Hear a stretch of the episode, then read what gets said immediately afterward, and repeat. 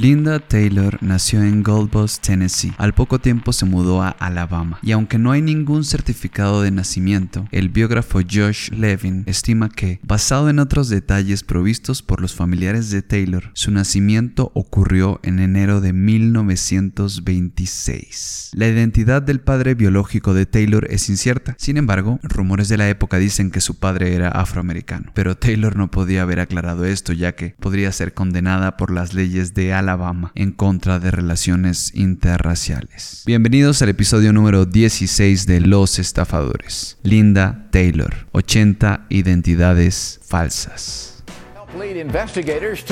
Accionistas y operadores bursátiles generaron un declive en las ganancias de los principales fondos de inversión de Wall Street.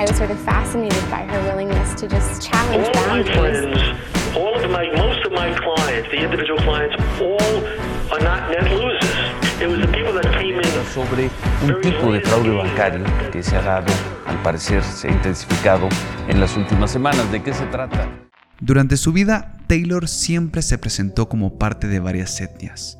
Decía ser asiática, hispana, judía y afroamericana y, aunque se le conoce como Linda Taylor, también se sabe que utilizó más de 80 nombres distintos, que incluían Linda Bennett, Connie Jarvis, Linda Jones, Constance Joyce, Linda Lynch, Linda Malexo, Linda Ray, Constance Rain, Linda Sholvia, Constance Wakefield y Connie Walker. Sus identidades también incluían el título de reverenda y se hizo pasar por enfermera, doctora y hasta guía espiritual experta en vudú haitiano. El 8 de agosto de 1974, Taylor llenó un reporte policial en el que afirmaba que acababan de robarle 14 mil dólares en efectivo entre joyerías y abrigos de piel. Los detectives de Chicago, Jack Sherwin y Jerry Kush, la reconocieron de un reporte de hacía un par de meses y la colocaron dentro de la categoría de sospechosos por falsos reportes. Cuando uno de los detectives encontró múltiples chequeras con distintos nombres en su departamento, sospechó estafa. Por ello, los detectives iniciaron una investigación a profundidad en la que encontraron que Linda Taylor era buscada en Michigan por fraude. Fue arrestada a finales de agosto de 1974 y luego fue liberada bajo fianza, pero apenas Taylor pisó la calle, se desapareció y fue fugitiva hasta el 9 de octubre de ese mismo año, donde fue atrapada en Tucson, Arizona. Mientras los detectives tuvieron problemas ganando interés de oficinas estatales y federales, los medios de comunicación de Chicago no tardaron en escucharlos. El caso Taylor fue citado y utilizado políticamente para resaltar los reclamos de casos de fraudes descontrolados en el país. Cuando la llevaron a Illinois para ser juzgada, se reabrieron 31 cargos contra Taylor,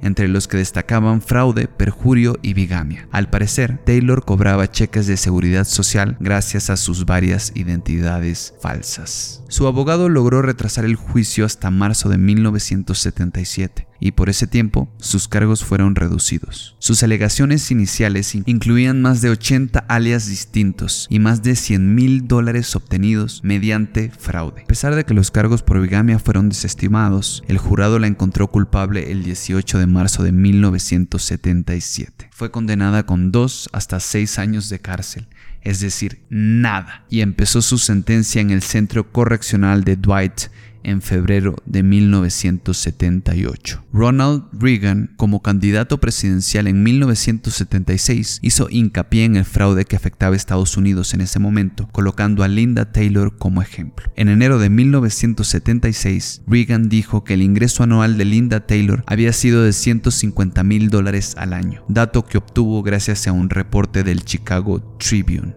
Pero, debido a falta de pruebas, solo pudo ser acusada por 8 mil dólares robados. Entre los crímenes de Linda Taylor que no pudieron comprobarse está el robo del infante Paul Joseph Fronksack en Chicago.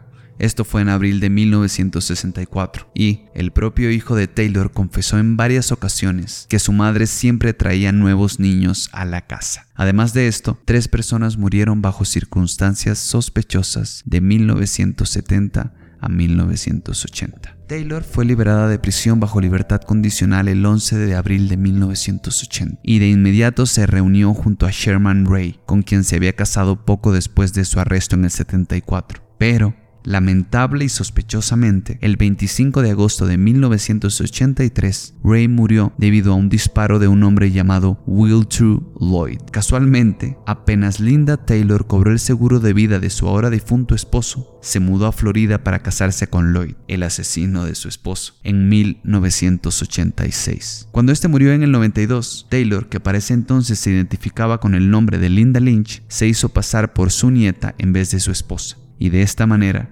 cobró la herencia. Taylor finalmente murió de un ataque al corazón el 18 de abril de 2002 en England's Memorial Hospital, esto en las afueras de Chicago. Sus restos fueron cremados.